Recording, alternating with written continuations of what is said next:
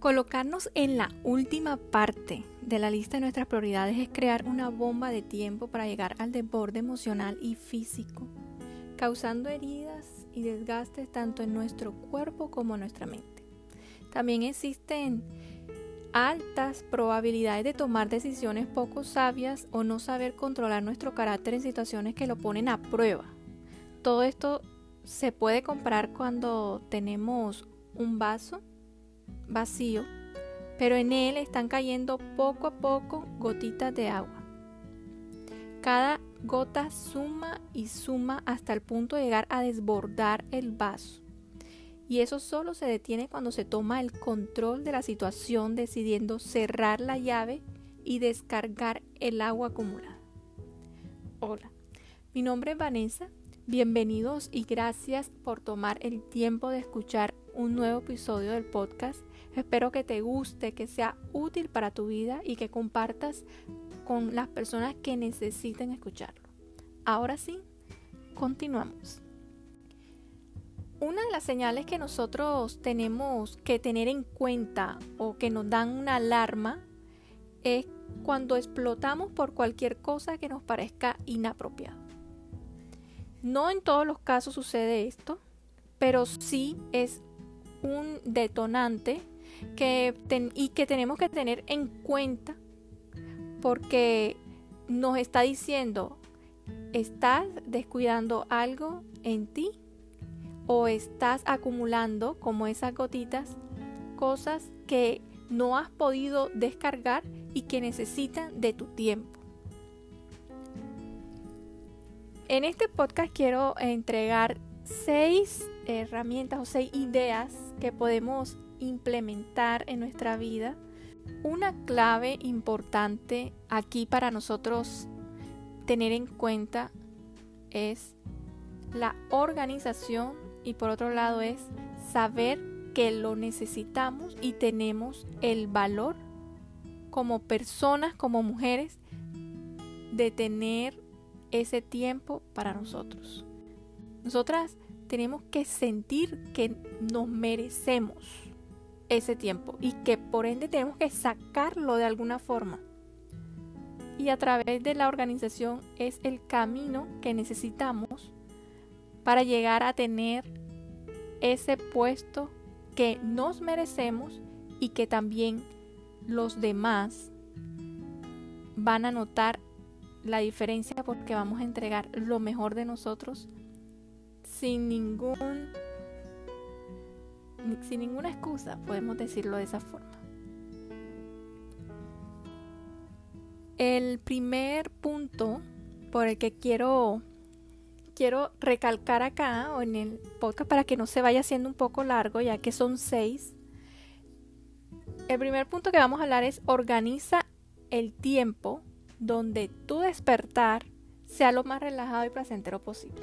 ¿Qué te parece? Normalmente, ¿qué haces tú cuando te levantas? Suena, imagínate, o recuerda, suena la alarma y ¿qué haces? ¿Te levantas enseguida corriendo para hacer tus actividades o la apagas y luego la dejas otra vez que suene, la apagas y dejas otra vez que suene hasta que te das cuenta que estás demasiado tarde y sales corriendo? Te estás dando un tiempo en esa entre la alarma y tus actividades donde puedas llegar a agradecer y no levantarte corriendo por contra el mundo para poder llegar a hacer todas las actividades que necesitas hacer durante el día? Este punto es clave. ¿Por qué? Porque una vez como tú amaneces y cómo tú llegas a enfrentar los primeros minutos de tu día, van a hablar sobre cómo te vas a enfrentar el resto de las horas. Si tú te levantas y lo primero que haces es salir corriendo a atender tus actividades, lo más seguro es que a mitad del día estés exhausta, molesta, se puede decir amargada, frustrada y con ganas de tirar la toalla. ¿Por qué? Porque no tuviste un momento de procesar, de que te levantaste, de que puedes tener un día más de vida de, puede llegar a tener pensamientos agradables, pensamientos de agradecimiento, entregarle a Dios el día, decirle gracias, gracias Dios por este nuevo día, decir gracias porque tengo vida, decir gracias porque este día va a ser, declarar que ese día va a ser el mejor día, que va a ser mucho mejor que ayer, que va, se va a dar todo lo mejor de ti. Recordar lo hermoso y bendecido que bendecida que has sido durante toda tu vida, todos los regalos que Dios te ha dado, como es la familia, como es respirar, como es poderte levantar, tener un techo, una cama, tener a unos hijos maravillosos, tener una familia que de pronto no está ahí cerquita a ti, pero sí te ama y estás unida con sus pensamientos, estás unida con su amor. Por tantas cosas que hay que agradecer. Y nosotros necesitamos sacar ese tiempo. Ese tiempo te va a entregar a ti la posibilidad de ver las cosas de manera agradable, con perspectivas diferentes. Te va a entregar un camino de objetividad y te va a dar fuerzas para el nuevo amanecer, para esa nueva oportunidad, para ese nuevo día. Ahora vamos con el segundo punto. Ya te levantaste, sonó la alarma, agradeciste, sales a hacer tus actividades. Ya entraste de lleno a esas actividades diarias. Cuando estés en un momento de mucho cansancio, de mucho estrés, de correr por un lado que vamos para el otro, recuerda algo. Es necesario tomar un tiempo para respirar. En medio del afán, la respiración consciente es indispensable para descargar el estrés que se está viviendo en el día. ¿Qué es la respiración consciente? La respiración consciente es cuando tú te apartas, tú cierras tus ojos, todos tus pensamientos se concentran en una respiración. ¿Cómo vas a hacer esa respiración? Inhalas con la nariz de manera suave, profunda, que sientas que tus pulmones están abriendo, están, están recibiendo ese aire que entra por tu nariz con demasiada tranquilidad, sin desespero, hasta el punto en donde ya no, no entre más aire, ahora lo vas a exhalar por la boca de igual forma tranquila, sin afán, y que todos tus pensamientos estén concentrados en esa actividad, vas a sentir como si estuvieras saliendo un peso de encima, como si estuvieras eliminando el estrés. Y eso es lo que realmente estás haciendo. Estás eliminando la tensión que has estado recibiendo durante el día. Estos momentos son claves para recargarte para que ese, como lo dijimos al comienzo de, del podcast, para que esas goticas que caen en el vaso no vayan a desbordarse.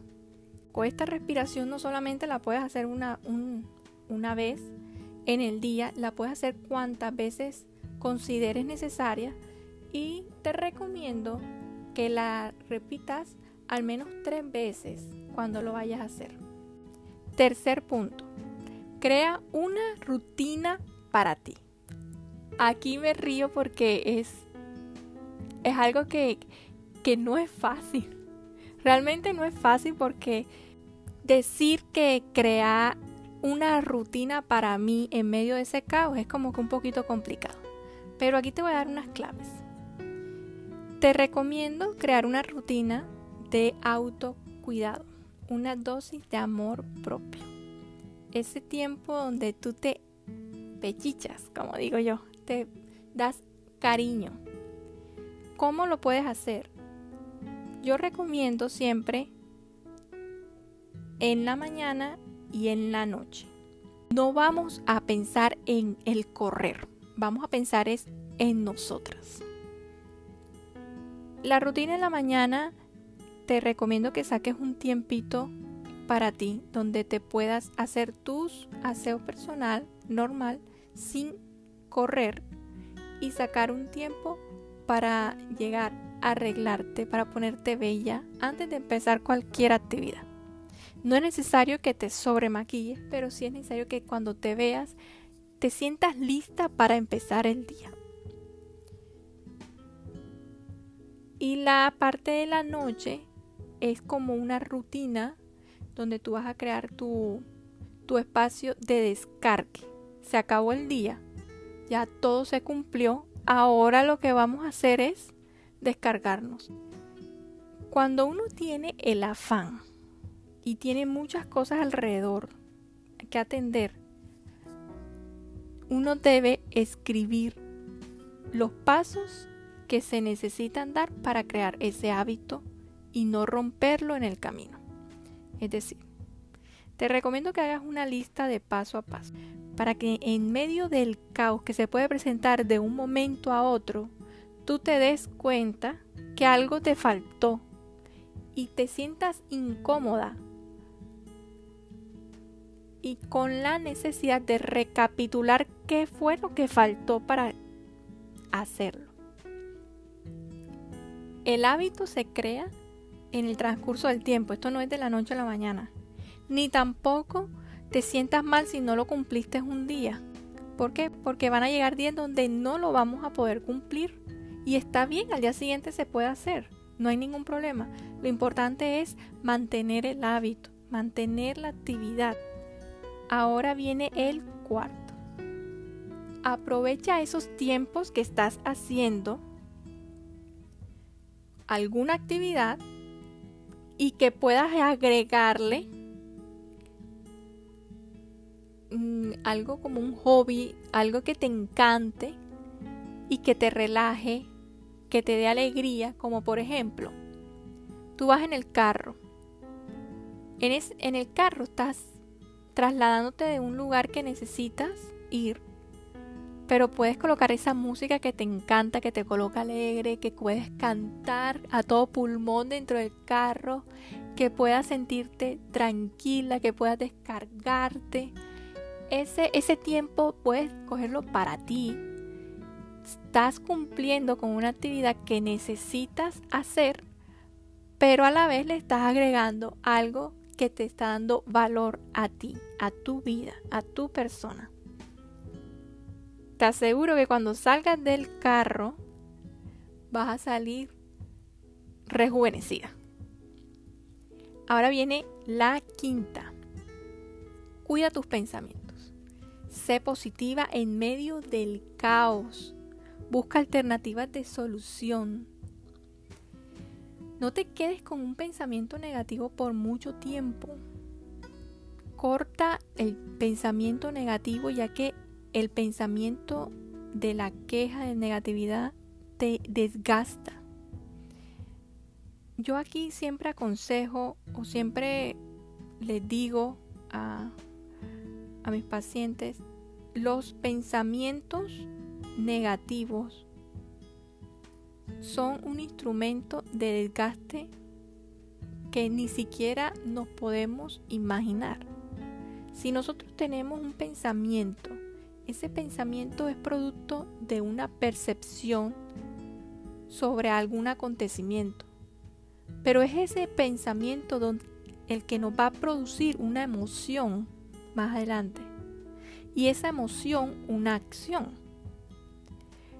¿Qué pasa si le cambiamos la perspectiva a lo que nosotros estamos interpretando o si estamos haciendo una interpretación a algo y el pensamiento es negativo, ¿qué pasa si volteamos ese pensamiento a algo positivo sacando lo mejor de la situación que podamos convertirla a nuestro favor en un momento dado para que nuestras emociones no sean desgastantes en nuestra vida y podamos ver el panorama más amplio, podamos sacar el jugo a una situación que no consideramos que nos está beneficiando, pero tampoco podemos permitir que nos acabe.